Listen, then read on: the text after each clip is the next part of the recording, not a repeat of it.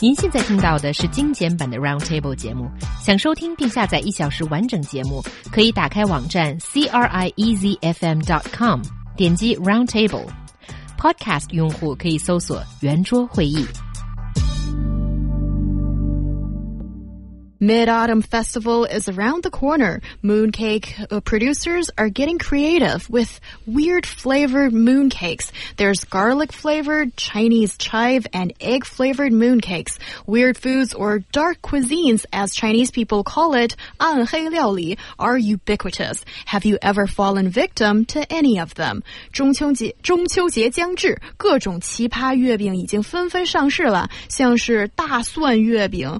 韭菜鸡蛋月饼，这也是分成暗黑系的料理吗？其实生活中还有许多其他的暗黑料理，你尝试过吗 Before we start talking about weird food, uh, I think we need to.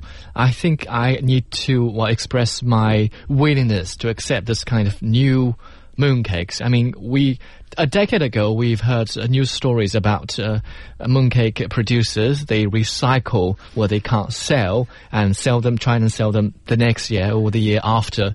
No, we know that these kind of new new experiments, we know they are new inventions. So this kind of makes sure that we're not getting mooncakes made the year before or even earlier.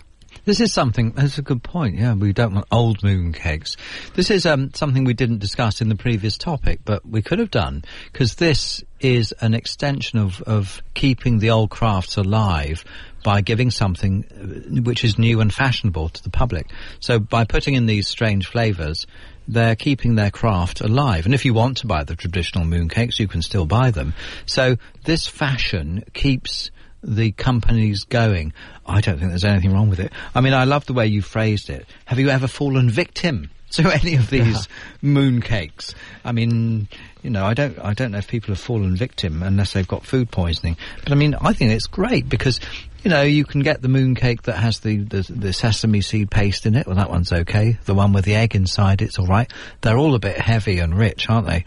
But um, wouldn't it be great to have different flavors? I'd like to have a curry flavor one personally. Ew. Okay, Mark. I know you're a very creative person. You've got a creative eye and a creative mm. soul, and you're not originally from China. So you I don't know if you can understand that mooncakes are supposed to be sweet. And I think that is a thought that's fixated for me. And when I not think about sweet. Oh yeah, there, there's also China. the uh, the meat flavor. Yes, but in the southern parts of China and as a Beijinger, I want my mooncakes to be sweet, and I like the traditional type. And the thought of 韭菜, Chinese chive, you know how smelly it can be?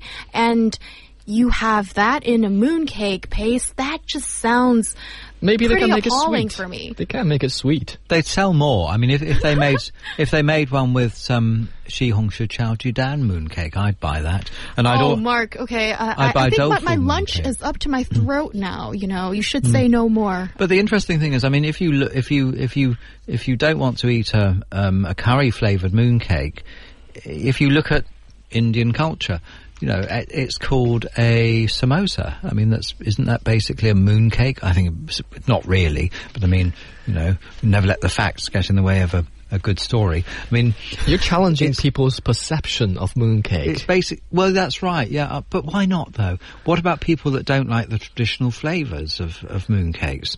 Um, let them try something new. Yeah, and throw up later. What do you think, Xiaoluo? Liming, would you be happy with, you know, these innovative flavors that, um, for I'd me, like I to think experiment to with food. I, I'm willing to experiment with food. I mean, the thing with food is you can never know how it tastes before you actually taste it.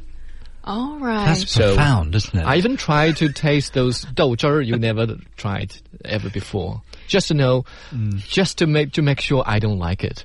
Okay, so Mark, do you know what douzhi is? This it's a kind of fermented, fermented drink made from beans. ground bean. Yeah, and no. it's supposed to be a Beijing specialty. And here, I, am a little bit shy a little bit embarrassed to admit that I've never really tried it. As a Beijinger, that's like, it you know, smells like gutter. Slap in the face. Oh. How could oh. you not have had it? But have you had stinky tofu? Um, yes, and I do not like my tofu to smell like the toilet. But so it- no, but- I do not want to eat it. Yes, but if you, the taste of it is actually quite acceptable, though, isn't Oh, it? you think it's all right? I mean, you would have some. I have had it. I mean, the smell is horrible, but if you sort of hold your nose and eat it, the taste of it's actually quite good. I think probably the, one of the worst tastes I've ever tried was when I was in America and had root beer. Have you? Do you know what that is? It's well, I think it's made from some sort of root, but I mean, you. It's a very, very popular American drink in a can, a soft drink, a beverage. It's called root beer, and I, I had, I had one sip of it, and then I had to just throw the rest into um into the garbage can Oh. because it was awful, awful. I think- I, I, I'm amazed at how people's tastes vary in different countries and so on, and this must make it very difficult for food manufacturers to introduce new products into other countries. I mean, I can't see root beer ever picking up in Britain, really, because because I'm an average kind of person and I didn't like it. I mean, that's what I'm basing that uh, some, uh, assertion on. That was an interesting point you just brought up. There are only a, var- varieties of food. They aren't really weird food. I mean, they don't have to be new inventions to be named dark cuisine or weird food. I mean, there are only varieties. People come up with different combination of food.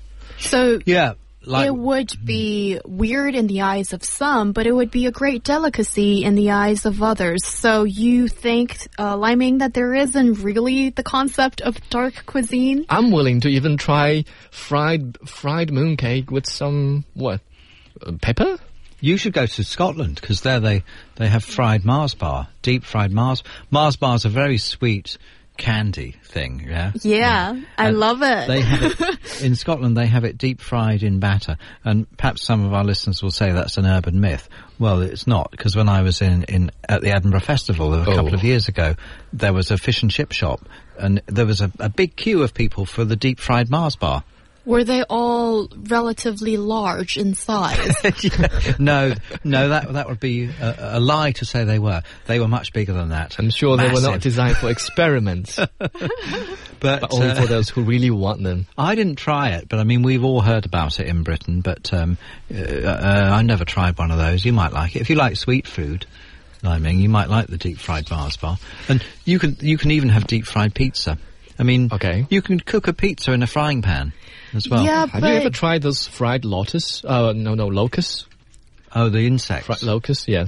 Oh, and fried seahorse, fried spiders, and scorpions. You can find all those in the street vendors of uh, the Wan night Fujing? market in Beijing. Yeah.